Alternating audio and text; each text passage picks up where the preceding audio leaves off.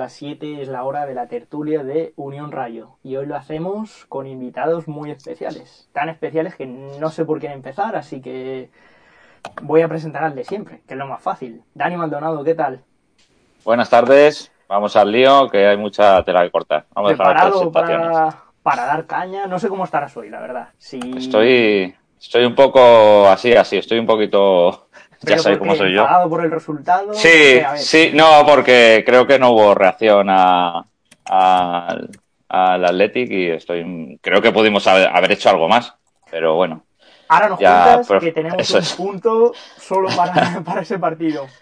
Ahora de lujo, como decía, Carlos Forjanes de Diario As. ¿Qué tal, Carlos? Hola, ¿qué tal a todos? Eh, bien, bien. La verdad es que también estoy un poco en esa línea de de que de los dos últimos partidos del Rayo mm, me han hecho bajar un poquito el, el suflé de, inicio de temporada. Bueno, los últimos partidos fuera de casa, me refiero. Evidentemente, no contando el del Valencia, que es que como un poco la sensación de que, de que estamos empezando a ver un Rayo muy diferente en casa al de fuera y, y el año pasado al revés, no sé, a ver si en algún momento alcanzamos una ahí, vemos al equipo rayista una velocidad de un poco más de crucero, más fiabilidad. Y, estoy de acuerdo con, Dani que, el otro día fue un poco decepcionante, así un poco por dar un titular, esa falta de, pues eh, yo qué sé, de, te pones 0-1 en el en San Mamés y se tiene que ver otra cosa a lo que a lo que se vio y de hecho quitando el golazo de Falcao tampoco es que realmente yo viera un Rayo Vallecano capaz realmente de, sacar de ahí algo de, Bilbao. O sea que por lo que veo, venís los dos un poco cañeros, ¿no? Vamos a ver nuestra invitada que viene desde Italia, desde la región eh, Reggio Emilia. Yo creo que esto está cerca de Parma, ¿no? Artemide. Bueno, ella es Artemide Almería Baraldi una fan del, Rayo Vallecano desde Italia, que además hay una asociación que se llama Rayo Vallecano Italia, y bueno, son italianos, españoles que, viven en Italia y siguen al Rayo. Artemide, ¿cómo viste tú el partido? Sí, claro, Emilia está a unos 30 kilómetros al este de Parma, así que bueno, acertaste con la, con la proximidad. Y bueno, como vi el partido del Athletic, eh, no, me, no me extrañó que el Athletic reaccionara tan pronto. Y bueno, eh, los hermanos Williams nos, nos machacaron en, en velocidad, eh, cosa que también era bastante previsible, porque sea Catena, sea Legion, son para mí buenos defensas, pero le falta un puntito de velocidad, sobre todo a Legion. Así que, bueno, em, yo creo que desde el Rayo Sasuna 6-0 del 2012 nunca más he visto el Rayo Vallecano saber gestionar un, un, resultado y una ventaja. Eh, sobre, todo una, sobre todo una ventaja tan pronto, así que, bueno, era un partido de muchos goles, así, así ha estado. No me, no me quedé estupefacta por la cantidad de goles legales y anulados.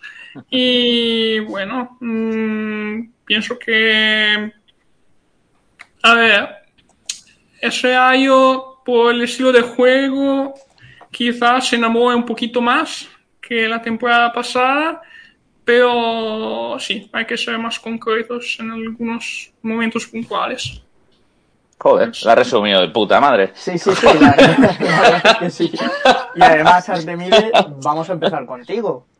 Eh, bueno, esto quiere decir que aunque empecemos contigo, luego puedes participar, por supuesto, en todo lo que quieras de la tertulia, faltaría más. Artemide, que ¿Qué le lleva a alguien de Italia a seguir al Rayo con el fútbol tan bueno que, tenéis allí también? O sea, además, yo pienso en el norte de Italia tenéis un montón de equipos: Juventus, Milan, Inter, Parma, Bolonia. ¿Por qué el Rayo?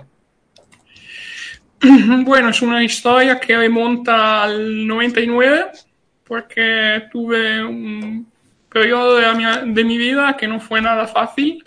Es decir, que, mm, bueno, por mm, cuestiones eh, de la adolescencia tuve problemas de anorexia y de mm, bulimia, así que mm, fue un, un verano, otoño muy difícil, lo del 99, y hubo algunas cosas que me sacaron de aquel mm, de aquella época difícil y una de las cuales fue conocer el rayo de los Kota a, a cazar eh, Poshner, Bolo Bolic y, y que tú- he ido subiendo porque, bueno, fue la temporada en la cual estuvimos algunas mm, jornadas en la en lo más alto de la clasificación y ya, ya conocí a Rayo Vallecano desde la temporada anterior porque había, mm, porque bueno, como dominó la segunda, así que había algunos ecos de, de- del hecho de que Rayo Vallecano subiera a la élite. Y mm, después me enamoré de Rayo Vallecano gracias a un artículo de un periódico italiano que se llama Guerin Sportivo. Y ese artículo se titulaba em, ¿Por qué en Vallecas es dura? O haces el boxeador o tocas el rock. Y toda la historia del, del barrio, así de, de la gente, del boxeo, de la, a ver, de, de- de la eh, identidad obrera del barrio. Así que, bueno, me enamoré en aquella época y nunca lo dejé, ni en segunda B. Y cada vez que Telemadrid eh, transmitía los partidos eh, por la web en segunda B, eh, estaba allí delante de la pantalla para mirarlos. Así que son 23 años de fidelidad y nunca, nunca he echado de menos, nunca ha bajado ese sentimiento. Así que, bueno. Increíble, la verdad. O sea, tú eres como el equipo, una luchadora, en verdad. Y Sí. encima, eh, a ti te pilla en un mal momento, te sentiste identificada con el equipo, lo viste como un espejo. Y mira, era un rayo muy luchador y tú igual muy luchadora. La verdad es que es, es una historia que sorprende mucho. Eh, ¿Fuiste tú la que creó la Asociación de Rayo Italia? No, fue Stefano, un chico de Génova que es al- cuatro o cinco años más joven que yo y creo hace algunos años eh, Rayo Italia y bueno, contamos con una veintena de miembros ahora y es, ha habido ya una reunión en la provincia de Bolonia eh, en mayo eh, habrá otra reunión eh, por el, eh, en el partido de Rayo Cádiz. Iremos en Génova para reunirnos y mirar el partido. Y mm, cada vez hay, a ver, más, eh, veo más entusiasmo en el, en el club y más mensajes, más reacciones a los partidos. Yo personalmente hago la chofer de taxi, así que alguna vez la chat que tenemos en, en WhatsApp mm, me resulta bastante útil para saber cómo está yendo el partido, porque estoy, estoy conduciendo, así que no puedo ver en directo eh, el, partido, así que mm, bueno, mm, espero un día encontrar, porque en Bolonia no, no estuve, porque tenía que trabajar y espero que en, em, en el partido de Rayo Cádiz pueda, cuando haga el partido de Rayo Cádiz, pueda mirarlo con mis, eh, con mis compañeros de, de, de club. Y que- venir, venir. eh, Eso eso- Dale, dale. No, no, que, que va, que va, que va, Dani, de eso nada. Llevar el rayo allí. O sea, está el rayo aquí jugando contra el Manchester United, antes en Alemania, hace las pretemporadas cada vez más internacionales. Mejor. Pues habrá que llevar al rayo, ¿no? Ahí a, a Bolonia o a Livorno, que seguro que en Livorno el rayo va a estar bien, bien arropadito, no sé, y, y que lo tengáis ahí, Claro. y que lo tengáis ahí cerca, hombre, yo creo que Eso- no estaría mal. mucho, eh, sí, sí. También, también en Reggio Emilia, donde juega el Sassuolo, y que tiene un estadio muy bonito con 23.000 eh, espectadores de mm, máximos eh, de, que, en, que eh, cunden en el estadio, que mm, quepan en el estadio. Y así, bueno, como Reggio Emilia es la provincia más rioja de, de mi región, de Romagna, quizás un día pueda jugar un, un amistoso aquí. Y me acuerdo la primera vez en Italia fue en un Juventus Rayo Vallecano 4-1 en el verano de 2000, 2001. Si no me acuerdo Sí, es mal. verdad, es verdad, es verdad. No me acordaba yo de aquello, sí, es cierto, sí. En, Amistoso, sí. creo jugaron en Palermo o en Catania, en Sicilia, si no me acuerdo mal. Bueno, y este verano, eh, en teoría hubo un partido contra la Salernitana que no confirmaron, que bueno, al final no se jugó, pero casi tienes al rayo allí en Italia. Eh, bueno, si os parece, vamos a comenzar a hablar un poquito de, de lo que fue el partido contra el Athletic.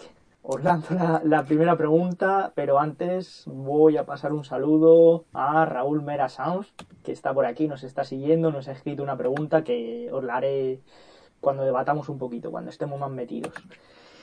Eh, yo la primera pregunta que os tengo que hacer es ¿qué falló en este partido? Y quiero empezar por Dani, que, que está muy callado. Está No, yo creo que-. No, no, sí, claro, que yo que estas cosas me gustan, me gusta, te quedas ahí enganchado a las historias estas porque Historia se me ponían los ¿eh? pelos de punta. No, pues te pones los pelos de punta de escuchar pues, que le gusta el barrio, que no sé qué, las historias. O sea, el- que nuestro barrio vaya por, por todo el mundo, pues es, es una gozada, la verdad, y que lo sientan así, pues oye, mira, es una, una satisfacción, la verdad. Y si vinieran aquí lo iban a pasar mucho mejor. Así que ya sabéis lo que tenéis que hacer. Estuve una vez en 2005 de vacaciones en Vallecas. Ah, sí, joder. Sí, pero es que desafortunadamente encontré todo cerrado y Claro. había, había alguien que cuidaba el campo, no me acuerdo su nombre, que me que abrió el estadio solo para mí eh, mi amigo, joder. mi amigo aficionado del Valencia. Y así que bueno, fue una No estaría, pasada. la, no, no estaría la puerta rota. La semana pasada fue una pasada. En 2005 estuve allí y me, me regaló algunas cosas como un póster de aquella temporada y algo como una, ¿cómo se llama? Eh, un, eh, algo que se pone aquí, una, Un pin. Un pin. sí, un Un pin, pin. de. Pero es que en los varios traslados que, que tenía en, en, en los años, sobre todo de Bolonia, perdí todo.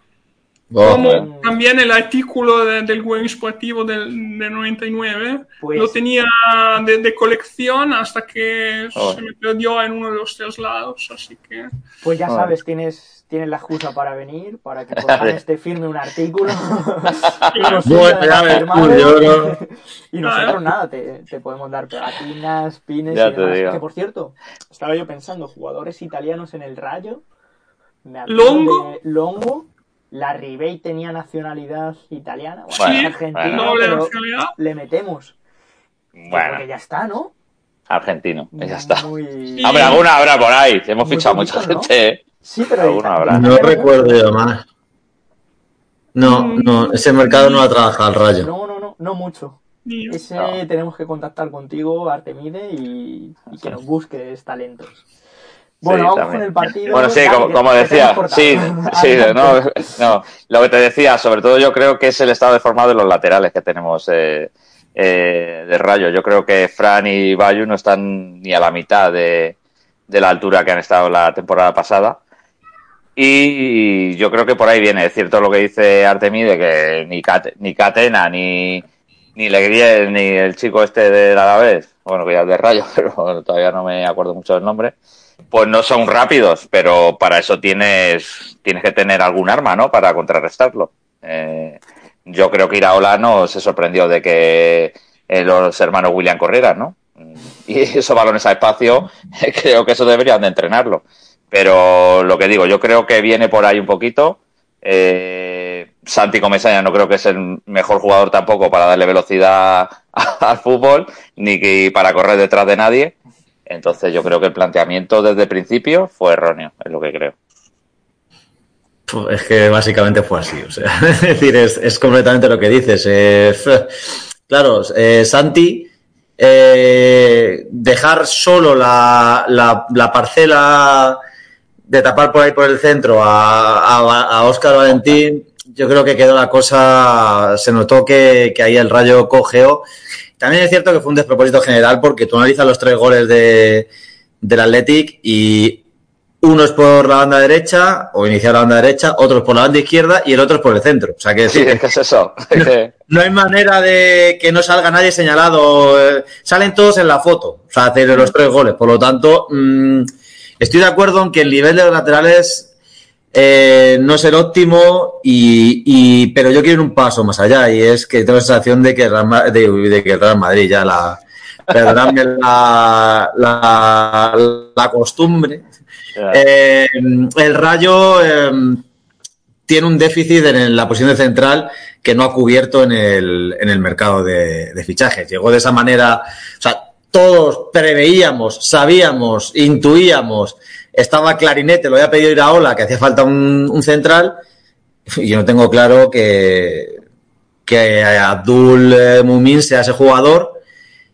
Y es que es él o lo que estamos viendo. Lejem es un central apañado, pero ya está, no le pidan más. Y, siendo el central de un, equipo que, bajó la temporada pasada a segunda división, que ya le hemos visto que a veces se va de los partidos, acordémonos de Cornellá, que decide autoexpulsarse en el minuto 15 o 16 del partido, pues es que la alternativa, ya vemos la que es. A Mumin la alternativa es o, reconvertir a Patecis, que ya vimos cómo acabó aquello, o mm, Mario Suárez. Sí, bueno, sabe Gis, que tampoco, sabe el Gis, tampoco sabemos qué, está pasando con él. No sé si. Claro, pero yo es que para esta solución, yo es que para todo este Mare Magnum, eh, y esto ya es una opinión personal, más solución me parecía haberse quedado con Maras. Pero oye, eso ya es una opinión mía personal. Estoy contigo totalmente porque el otro ya lo comentamos aquí, lo saqué yo además, que a mí me hubiese gustado Maras. Yo es algo que he echado de menos. O sea, entre Sabeljic y Mario Suárez me quedaría con uno. Y yo creo que Maras mm, tendríamos que haber hecho un esfuerzo por él. ¿Y de la profesionalidad de Catena que hablamos o no? Porque se supone que ya está fichado por otro equipo. Ahí va Dardo, ¿eh? Antes, de, no, es que, antes de empezar, antes de empezar la temporada te llegan oído de que ya está ficha por otro equipo, pues la verdad que, no sé, te vienes un poco abajo, ¿no? No sé. Eh, ahora vale, guay, pero cuando queden cuatro meses para, para acabar la, la temporada, ¿meterá la pierna ese hombre? Es que, es que ver, no sé, es que yo hay cosas que no llego, no llego a entender por esas cosas que tan, tan claro tenemos a inicios de temporada, no lo sé. No sé si Artemide quiere. bueno, eh, pienso, que, pienso que tenga que. Mm, hay que darle una posición que sea la definitiva, porque está cambiando demasiado de, de ubicación en el campo y así. Bueno, es un jugador polivalente por sus características, pero ahí quizás no se haya confiado demasiado en meter a Patecis eh, en lugar de Comesaña en el partido, porque pensaba que quizás eh, un jugador más especialista del centro del campo fuese mejor para manejar el balón y hacerlo ver el menos posible a los de Athletic. No sé, pero es que ese equívoco con Patecis pienso que mm, hay que resolverlo cuanto antes y no equívoco, es continuo cambio de ubicación en el campo. Pienso que se ha un poquito sobrepasado y ahora en eso y mm, eh, haya exagerado también en, el mismo parecido. Y bueno, em, Después, nada, yo mm, pienso también que mm, para mí no es un problema si Catena el año próximo, por ejemplo, tenemos un ejemplo aquí en la serie italiana que es Udogie, un jugador del Udinese que se sabe ya de antemano que el, año que viene jugará en el Tottenham inglés, pero es que está siendo arrasador en, en su banda. Así que, bueno, pues la motivación para mí hace más que y la hambre, la gana de despuntar, hace más que la, la, situación del, del, contrato y del eventual sí. mercado venidero.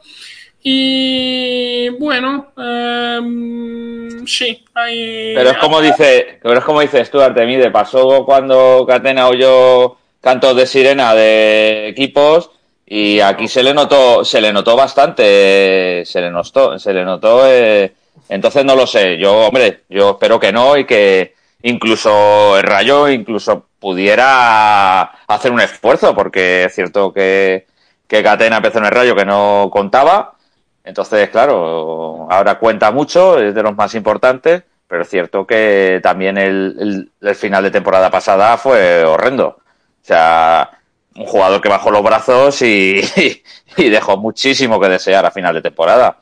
Entonces. También como Comesaña, que se decía que podía ir al Valencia o, o al Villarreal, si no me equivoco, y bajó un montón su, su rendimiento. Así que, bueno, sí puede haber, puede haber.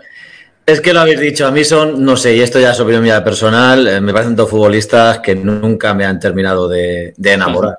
Honestamente, lo digo así de claro. Sí. Eh, demasiado irregulares eh, y quizá con una sensación de pensar que están en determinadas ocasiones un poco por encima, ¿no? De lo que es como, no sé. En el caso de Catena, a veces le he visto hasta como que se me entiende lo que voy a decir. Sobrado en el buen sentido del término. Sí. O sea, decir, eh, de tengo mucha calidad y, y, con eso me vale. Yo tengo la sensación de que eso precisamente tendrías que emplearlo más a un estilo como hace Oscar Trejo. O sea, decir, eh, no tanto de lucimiento personal y más un poco a nivel colectivo. Yo tengo la sensación a veces de que, de que la cabeza de Catena va por otros, va por otros lados. Pero y Carlos tiene, tiene, y tiene el puesto, y tiene el puesto fijo. O sea, porque haga lo que haga, es cierto que solo juega él. Sí. O sea, ha, ha, variado en otro defensa, pero Catena lo juega todo. Entonces es cierto es que... Sí, sí, sí. Y yo tengo la sensación de que al final, y es una cosa que, que, que, que, que, que, que se me entienda lo que voy a decir. Eh, hay centrales, o sea, hay un, hay un, dentro del espectro general de lo que es el fútbol hoy en día, hay, se está premiando mucho el, el que los centrales sepan sacar la, la pelota jugada, cómo inician eh, la construcción del juego, etcétera, etcétera, etcétera. Eso está muy bien si eres, eres Eric García o eres un central del City. Eso es. que el Rayo tiene que premiar antes que no le cuestes goles al equipo. Porque en el momento en que mm, el, en el Barça o el City, este tipo de equipos que tienen ese tipo de centrales, pueden remediar eso metiendo cuatro después. Mm. Al, si el Rayo encaja un gol por falta de contundencia, es que el mundo se te ha puesto muy costa arriba. Entonces, Carlos, no, nos pasó.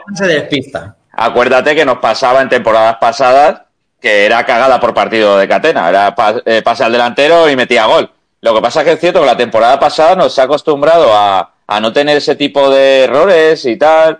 Eh, estuvo muy bien con Salevis, estuvo también muy bien con Maras, eh, con Mario incluso, o sea, se acompañaba muy bien con los tres. Pero es cierto que como baja el nivel, eh, puede ser por eso por lo que Mitchell no contaba con él cuando estaba en el Rayo, porque era ahora viéndolo nos parece raro que Mitchell no contara con él eh, antes. Es que no sé si os acordáis, el, el, año pasado hubo dos jugadas que a mí me, me, me, mostraron mucho lo que era Catena. En una, no sé si fue en el mismo partido siquiera, fue en otro, ya me falla la memoria. Acordás que en un partido saca la pelota jugada haciendo una roulette de su propia Sí. área, Sí. que dices, madre de Dios.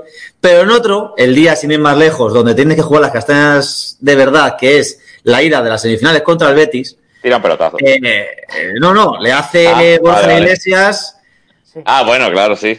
un auténtico cisco, o sea, es decir, en el área por falta de eh, contundencia. O sea, es decir, se le va, le hace un cañito, le hace lo que quiere. Y yo creo que son las dos caras de, de Catena. Y creo que el Rayo, pues, pues evidentemente, para unas cosas es un lujo tener un futbolista así, pero oye, para otros días te penaliza. Y pues bueno, hay que asumirlo. Evidentemente, si tuviera, si tuviera los dos factores que fuera No una roca y tal, evidentemente No el rayo el primer año. O sea, es Sí. decir, esto normalmente funciona así, normalmente funciona así. Eh, bueno, os tenéis que quedar con uno de lo que os diga ahora, ¿vale? Si tenéis que señalar un culpable de lo que pasó en Bilbao, ¿con quién os quedáis? ¿Con la línea defensiva? ¿Con el centro del campo formado por Comesaña y Óscar Valentín? Mm, Esto lo digo porque, bueno, en mi opinión fue entrar Patecis y cambiar la cosa, la verdad. Lo que tú has señalado. Pero, pero, pero también, Dani, también, Dani, es que volvemos a lo mismo. El, el Athletic en el primer tiempo está corriendo eh, todo el partido, en el segundo tiempo no puede estar corriendo todo el partido. Es que eso también hay que, sí, sí, es que eso hay que pensarlo pero- tam- es que hay que pensarlo también esas cosas. Pero te falta Y- contundencia. O sea, no sé, yo veo que si quieres jugar con una línea defensiva tan adelantada, no pueden meter un centrocampista que no corre para atrás ni aunque, ni aunque A ver, saquen sí, ya, ya, a ver. Mm. Sigue, sigue, perdón, Dani. Sigue, sigue, venga, Hay el siguiente, que a ver. Os tenéis que quedar con un culpable aquí. ¿Ya está? defensiva, con uno, ¿eh? Ah, sí, vale. sí, con uno. Pero, sol- pero mal, vale. Pero tiene No, más opciones. Línea defensiva, el primer centro del campo formado por Comesaña y Óscar Sí. Valentín, o el planteamiento de Iraola. O Iraola Está. mismo, vamos, como lo queráis. Claro que. Uno Venga, solo. pues tirar. Artemide, empezamos por ti. ¿A quién le Bueno, culpa? ehm, para mí no hay un factor único, lo- un poquito los dos, pero pienso que efectivamente es, es el planteamiento de ahora el primero, porque, bueno, había, mm, cuando ha habido la primera vez en el cual eh, Iñaki Williams marca y marca de aquella manera, tienes que poner el paro cuanto antes. Porque se veía que, que, em, avanzaban eh, co- como una avalancha, así que había que buscar soluciones después del, del empate. Así que. Y ahora. Yo creo que también. O sea, yo creo que también. Y no me gusta utilizar la palabra culpable cuando es un entrenador que generalmente acierta. Por lo tanto, en, en el cómputo global, a mí de momento me sigue saliendo muy a favor. Digamos que no tuvo el mejor de sus, de sus días. Yo no sé si le afectó, pues evidentemente, tener que ser un partido en San Mamés, todo lo que mueve cuando es el Athletic. Al final son personas y ese tipo de cosas te pueden llevar a veces a, no sé, a pues estar un poco despistado ese día en concreto, pero no sé, porque es que, a ver, a ver, te lo digo porque además, te lo digo porque además es que el caso de los hermanos eh, Williams ya no es una cosa que pueda, es que además sabes que vienen eh, particularmente mm, motivados para ese partido, o sea, es decir, si hay un día en el que mm, tienes que tener especial cuidado con ellos, que no voy a descubrir la pólvora, son ahora mismo dos futbolistas más en forma de Athletic, pero es que encima vienen de una semana en la que muy especial, porque Nico Williams lo llama a la sección española, eh, su hermano se va con, o sea, perdón, ya se va con ganas, el otro no sé qué, pim, pam, pum, es como un... En la semana de los Williams, en la semana de los Williams tienes que ponerle dos perritos de tres Una hostia. Pero, de Carlos, di la verdad, No. Que fue un amigo, tío. que era un colega. O sea, Iraola fue un colega el, el sábado, tío. Fue un colega. Sí, sí, o sea, es que fue un colega, tío. A mí me parece que si hay un partido en el que tiene que jugar eh, casi eh, ser ese y 10 más, era Patecis en, el, en ese planteamiento. Porque además es el jugador perfecto para ayudar cuando hay una, un- en algún desequilibrio, por, por potencia, por, por repliegue, por mil razones. Y, y ese futbolista sabemos todos de sobra que nunca va a ser Santi Comesaña. Por lo tanto, pues... eh, Pero es que, pero es que hasta incluso, hasta incluso Unai, eh, que no, me- no es de mi devoción, es que Unai todavía bien, puede bien. presionar, puede presionar al lado de, al lado de, de Oscar. Es que puede hasta presionar, es porque cuando salió, incluso no lo hizo mal, porque yo, o sea, Cierto. no es que sea, no, no esté en contra de Unai, pero es cierto, tío, que, que es que eh, es cambio siempre Unai. Eh, no sé, yo creo que yo que, que a Pozo no le saque me tiene, me tiene enervado, te lo juro. Y nada, termina, termina tú, Carlos. No, no, no, sí, en principio más o menos ya era lo que un poco mm, eh, estaba terminando un poco el, el argumento. En realidad tengo la sensación de que pues de que da la manera por lo menos de intentar eh, poner claramente remedio al principal, que luego te puede llegar el Athletic y reventarte a balón parado, eh, yo qué sé, por otras variantes. Joder, que, que en la semana de los Williams sean los Williams, pues, eh, que da la sensación de que, y además tan fácil, y además tan fácil, porque es que tampoco es que necesitaran realmente hacer la jugada de su vida, porque el primer gol, que es que el primer gol Legend, tal, que al final eh, dices, es como, me da la sensación de que, no sé, no sé, no sé, que, que, que, que el Rayo se lo puso demasiado fácil Hmm. ya desde el planteamiento y cuando el Rayo flaquea desde ahí, que es una de sus principales virtudes, siempre tiene que ser una de sus principales virtudes, eh, la táctica, cuando no te llega por a lo mejor por jugadores, mm, pues tienes que utilizar otro tipo de, de mecanismos. Y Iraola generalmente acierta en eso. Entonces a mí me pareció un poco, un poco naif, un poco inocentón el, el planteamiento que hizo en, en la catedral, la verdad.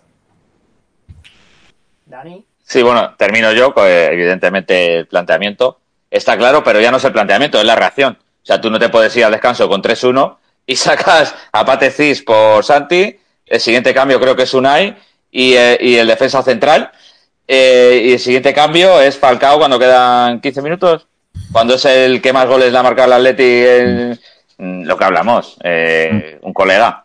Antonia el otro día un colega. Igual que, perdón que te interrumpa, igual esto, esto es verdad que a veces se lo reprochábamos un poco, porque se le iba la pinza con eso a, a- a Paco Gémez, pero igual ahí con el 2-1 es seguro que hubiera, da igual que hubiera sido el minuto 30 o el 41, hacías, eh, Pero- hacía pero un da cambio igual, 100% pero- pero- pero, Carlos, Para pero que no el- el- para- para- claro, para, por lo que me decía Artemide, para frenar esa avalancha, no esperar el descanso. Pero- o sea, si ¿y tienes el descanso? 30, se hace. Pero vaya riesgo, ¿eh? O sea, cambiamos a hombre por hombre. No vaya a ser que me metan más. No vaya a ser que me juegue con la Verás con el Atleti, que en principio no es nuestra liga. No nos vamos a jugar con la Verás con el Atleti. Pero joder, no me jodas. Tira ahí a por. Sácame a Falcao. A Bebé le das tres minutos, tío. Que es que soy bebé y me lo pienso. Porque te cojo del cuello y te digo, va a salir tu prima. O sea, y, fija, y fijaros cómo es bebé, el chaval que se lo toma bien, sale. O sea, yo que hablamos de que Diego Costa no ha venido por el carácter que tiene, yo a bebé le veo buen carácter, pero tampoco me la jugaría muchos días a, a hacer esto. Es cierto que como con Patecis haga lo mismo que hizo la temporada pasada, que le sacó dos partidos y ya no le volvió a sacar, entonces no sé. Yo veo, como decía Carlos, que el planteamiento muy, muy desafortunado a, a- a cómo es el partido. O sea, volvemos a lo mismo. Eh, cada partido es un mundo. O sea, hay que sacar a los jugadores idóneos en cada partido. Entonces, si vamos a hacer un Ancelotti de sacar 11 jugadores eh, durante todas las jornadas eh, hasta que se lesione uno o por tarjeta, yo creo que vamos mal encaminados. Más que nada porque lo que hablamos. eh, en, Bi- en Bilbao no puede salir con eso. Con, con Santi Comesaña, que, que yo tampoco soy partidario, ni pero es un jugador que yo creo que para darle pausa al partido Mm, perfecto, para en casa darle pausa, moverla, tal, evacuar. Vale, pero en un partido de con el Atleti que, que, que, que son bemoles o bemoles, eh, no lo veo, no lo veo. Pero bueno, Oye, ahora, que has citado, ahora que has citado a Ancelotti, que paisano de Artemide. Ah, es verdad, es verdad. Sí, Rezzolo, claro. Sí, sí.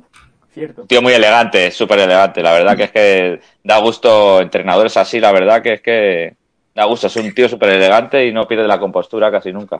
Y, y ya por ya, y ya ahora que lo has citado, y perdona qué tal, es decir, es que yo es un poco lo que, lo que me viene hilvanado porque es un poco lo que yo intentaba decir, es decir, igual que donde Ancelotti, pues monta ya, por poner el ejemplo que has, que has citado, monta un equipo y ya es tan bueno Claro. que es Claro. velocidad de crucero, yo me siento y solo toco alguna cosita, retoco algún detallito, porque va solo el equipo ya.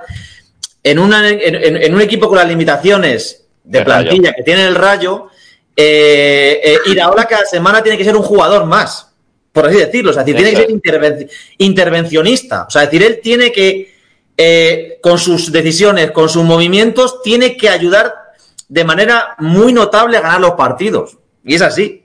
No, Sí, sobre- no, porque sobre el Rayo todo- no le llega, no le, si no, no le llega. Pero sobre todo, Carlos, fijaros en el Madrid, que ya un tío de estar en el Madrid ya tenía que ser para ellos un logro estar sentado en el banquillo y tal y pascual, y se piden unos cabreos que te cagas y tal y pascual. Eh, cuando en el Rayo, tío, tienes a un jugador, eh, Pozo, Bebé, que son, se supone, tus jugadores número, bueno, Pozo y Bebé, evidentemente, no son su jugador número 12. O sea, él tiene su jugador número 12, que es Unai, y, y alguno que vaya metiendo después. Falcao, a lo mejor, pero yo creo que es que volvemos a lo mismo. Eh, tiene que darle más minutos al banquillo para que, para que esté contento el, el grupo. O sea, y volvemos a lo mismo. Son cinco cambios, da aire a los jugadores. Es cierto que el otro día es, es- quitas a Camello cuando vas perdiendo el, el partido. Por favor, joder, un poco de gemismo ahí Espera, también, ¿no? Espera, que vamos con Camello. vamos con Camello, que esa es la siguiente pregunta. Es Bueno, espera, no sí, Eh, perdón. ¿Queréis añadir algo antes? Sí, Artemide, que a lo mejor quería decir algo de Ancelotti. Eh, bueno, es como todos mis conciudadanos también una lo que aquí llamamos una buena horquilla. Yo soy más de Gatuso, también te lo digo. Ay, me- te reviento. No, aquí estamos muy relajados. Mi conocida para. Gatuso ha salido, ha salido, ha salido raro. Sí, ¿no?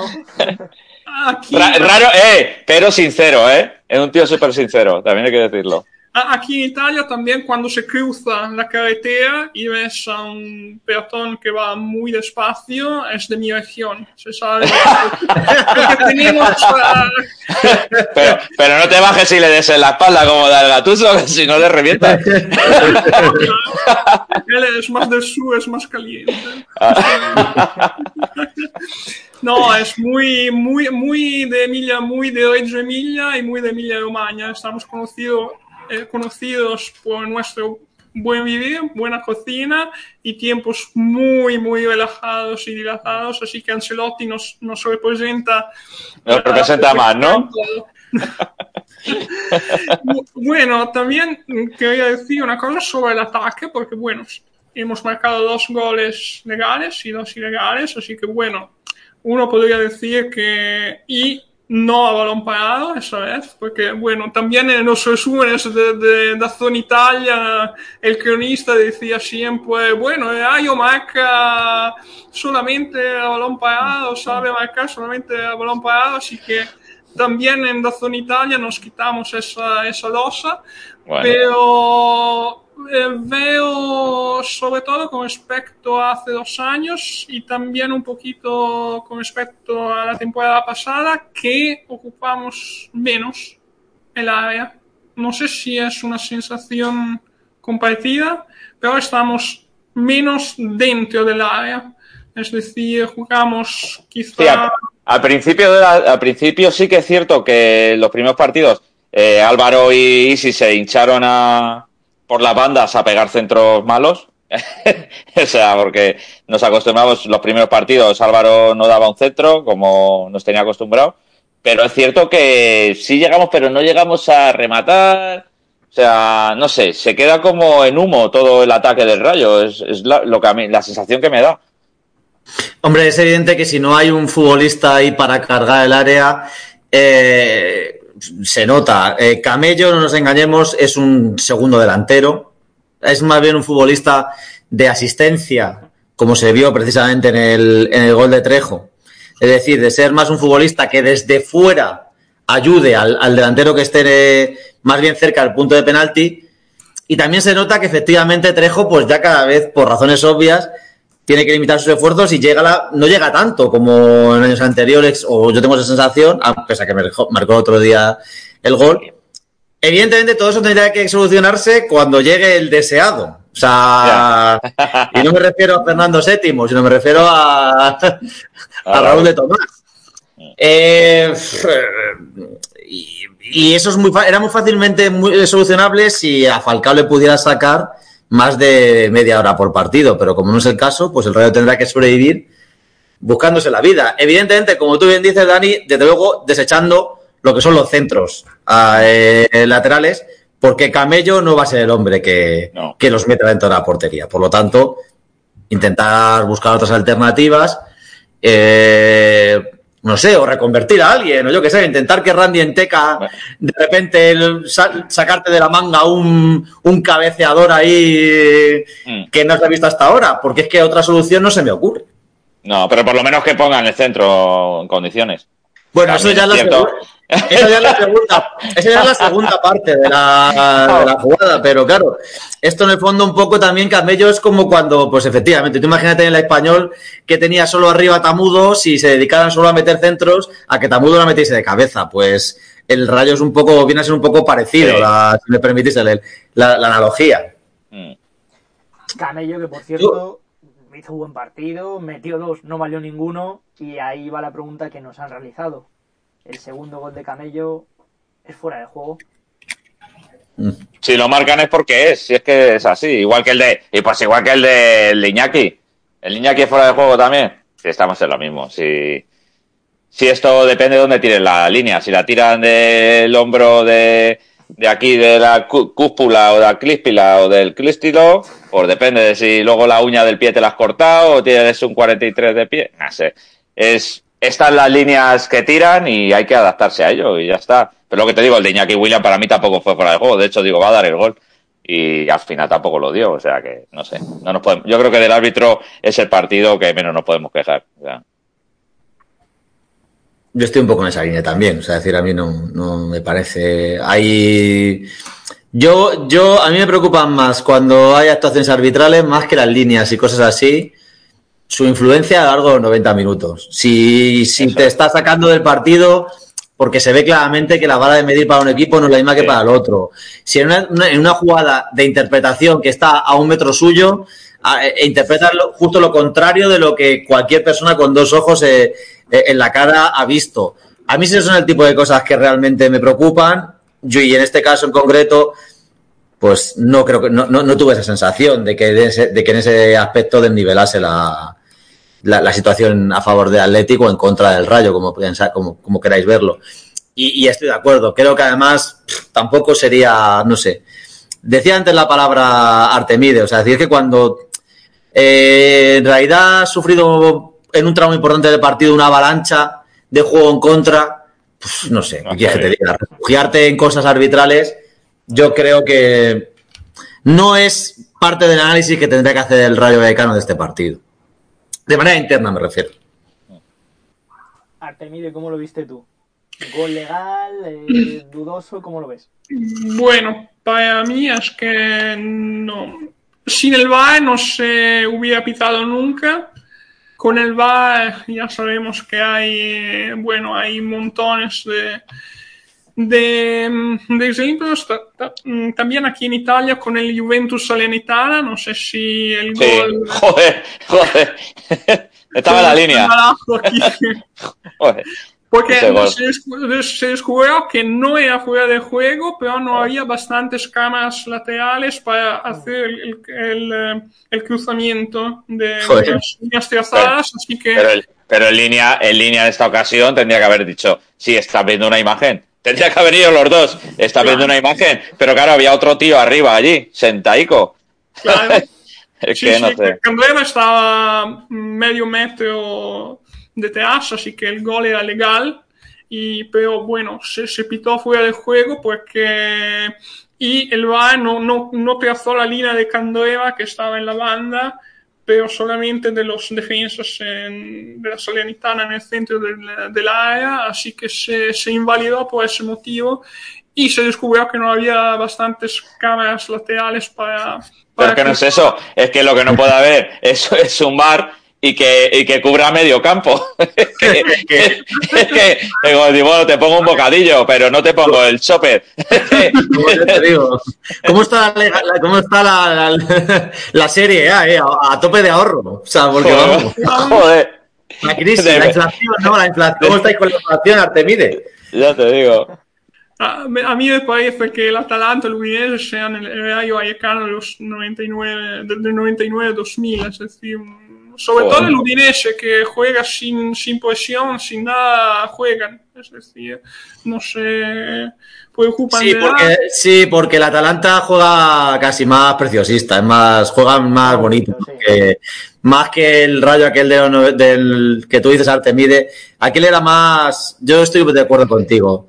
Yo voy a tirar por Paco Gémez. Vas a tirar por Paco Gémez. Ese Atalanta que va hacia arriba todo. ¡Ah, arriba, de arriba! Sí, sí, sí. Mucho. Arriba y con posesión. Mucho más. Sí, lo que, lo que pasa que luego, luego es cierto que no le metía muchos goles tampoco. O sea, teníais ahí la mezcla ahí, Catenacho ahí con, con todos arriba. La verdad, joder. Exactamente. Pero mm. es que, bueno, no, no, no creo que haya hay habido es em, de verdad, es decir, ha sido un arbitraje en, media de línea, es decir, no, no, no, hay, para mí es que no hay algo que decir ni, ni de los goles anulados a nosotros ni a los del, del Athletic.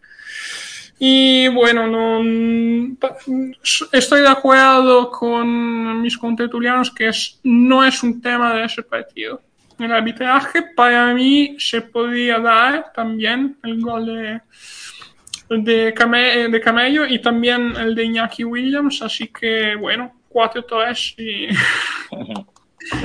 y, no cambia nada. Sí, pero sobre todo lo que dice Carlos, lo que más eh, joroba es son las faltitas. Las faltitas en cuanto te das cuenta que tiran hacia un lado y hacia el otro no, y cosas así, que son muy de, de los árbitros de españoles, pues es lo que más quema, ¿no? Un fuera de juego, que te puede pitar más, te puede pitar menos. Al jugador yo creo que realmente lo que le quema es eso, que un árbitro se le vea eh, de antemano que no tiene ganas de, de arbitrar hacia tu lado en vez de hacia el otro. Bueno, vamos con el último tema, que no nos queda ya mucho tiempo, son casi las 8. El deseado. ¿Cómo es posible que aquí Forjan es el que se va a lucir, él tiene más información? ¿Cómo es posible que el, el Zarra acabe en un rayo?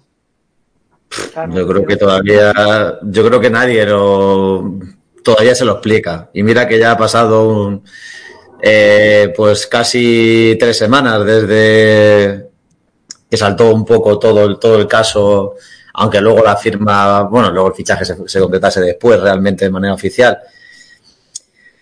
Pues se han alineado los astros para que se dé esta situación porque evidentemente es un futbolista a priori inaccesible para el Rayo Vallecano tal y como se mueve. Es decir, tal y como opera Raúl Martín Presa y sobre todo teniendo en cuenta el verano que ha llevado, en el que prácticamente le han levantado todos los futbolistas que han medio querido por no aflojar la chequera lo más mínimo. Eh, y ahí sí que mm, sé de mínimo cuatro futbolistas que, bueno, tres futbolistas que han ido directamente a un, a un rival directo, el Girona. Por, decir, en ese caso, eh, y, que el Rayo había hablado con ellos antes. Pero al final esto es como todo, tienes que apostar. Eh, y por Raúl de Tomás no iban a haber apostado. Fue una situación que en el último día de mercado se... porque era insostenible, porque eh, amenazaba Diego Martínez con con revelarse allí en, en Cornellà al Prat. Eh, si, seguía un día más allí eh, Raúl de Tomás y, tuvieron que tomar una determinación, apareció el rayo y aún así ya vimos cómo ni siquiera fueron capaces del último día del mercado eh, que fuera un fichaje normal. Carlos, pero realmente mm, fue el rayo a por Raúl de Tomás o fue una milonga? Fue mm, Raúl de Tomás se puso de manera desesperada en el mercado.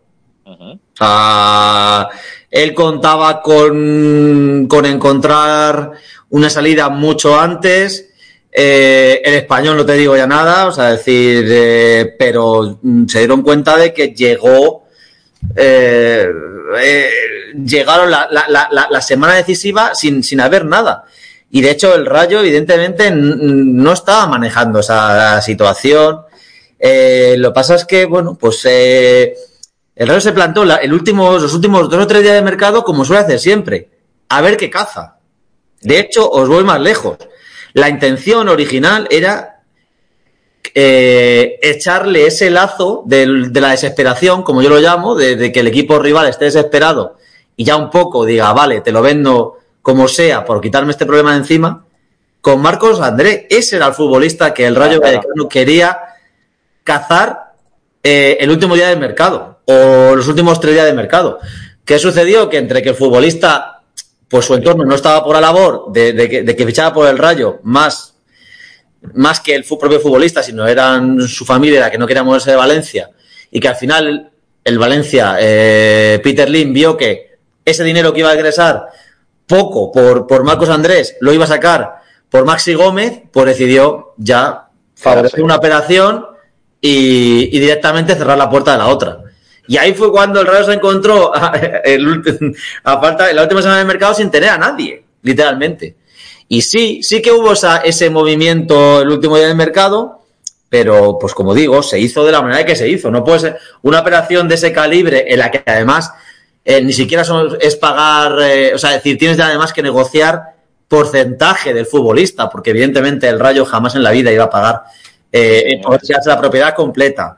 Tampoco iba a poder pagar el sueldo entero del jugador. Son muchas negociaciones en paralelo para desarrollar eh, el último día de mercado. sí, pero, pero lo que te digo, yo lo que vi realmente me ha sorprendido que lo fiché después, porque yo pensaba que era una pantomima. O sea, las cámaras allí en la ciudad deportiva, el otro haciendo aspavientos, en no sé qué, sabes que te están grabando, haciendo el monger, porque yo pensaba que tenía cerrado Diego Costa, que tampoco, que lo tendría, pero claro, eh, tampoco fue así. O sea, no sé, me parecía que estaba haciendo un paripé de lo de presa, muy de presa, entonces me ha sorprendido el fichaje, entonces a lo mejor sí que era cierto que fueron a por él. Yo, a mí lo que me ha sorprendido de esta, de, esta historia es que ha sido un poco, y salvando las distancias, evidentemente, que con el caso de Diego Costa ha sido un poco como el caso de Mbappé con el Real Madrid. Es decir, que sí, que había un acuerdo de aquella manera, pero como no había nada firmado realmente, mm. o nada firmado sólido, pues era un, venga, estás ahí, pero claro, al final ha llegado la situación en la que, bueno, pues han fichado a otro y ya está, y se ha quedado la situación en, la que se ha quedado. Y encima, bueno, pues eh, Diego Costa sabía que, es un futbolista que evidentemente mercado no le, no le iba a faltar. Entonces, si no podía salir del rayo, pues le iba a salir otra cosa como hemos, como hemos visto. Eh, yo tengo la sensación de que sí que es verdad que, cuando la situación se, eh, se enquistó tanto con acusaciones a, o filtraciones interesadas, de que Iraola incluso se iba a, bueno, que se iba. Que, se, que iba a plantar su carta de dimisión si venía Diego Costa.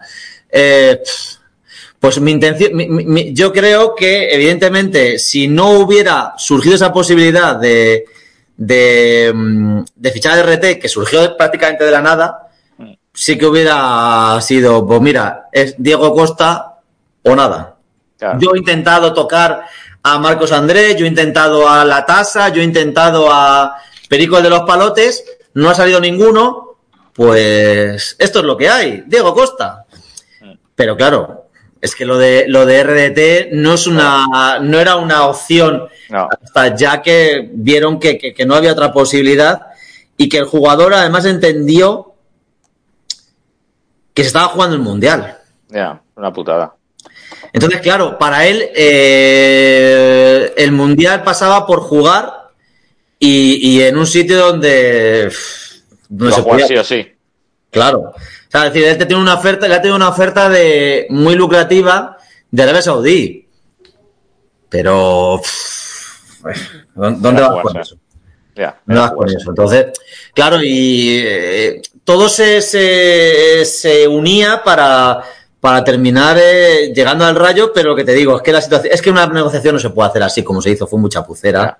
Eh, daría para hablar muy, de manera muy largo y tendido las cosas que pasaron el último día. De hecho, la mejor, la mejor prueba, la mejor prueba de lo chapucera que fue esa, esa, esa, esa negociación fue el epílogo, que ya sabemos todos, y que se puede seguir viendo todavía en el rostro de, de Raúl Martín Presa eh, ahí se ve, en ese, capítulo final, la chapuza que, ha sido esta operación, que ha terminado, por suerte, bien para el Rayo Vallecano, pero bien entre comillas. Mm. Porque eh, imaginémonos que, el Rayo, por la razón que sea, se planta en. Que no, no, creo que vaya a ser el caso, ni mucho menos, pero se planta en enero, el 1 de enero, eh, colista y hundido. Es que a lo mejor Raúl de Tomás No, la no te nada. Claro. No creo que vaya a ser el caso, pero bueno, es un escenario que se podría plantear, que, o sea, que, que, que podría suceder y que creo que habiendo hecho las cosas a lo mejor un poquito más de otro, mm, de una manera un poco más profesional por todas las partes, pues eh,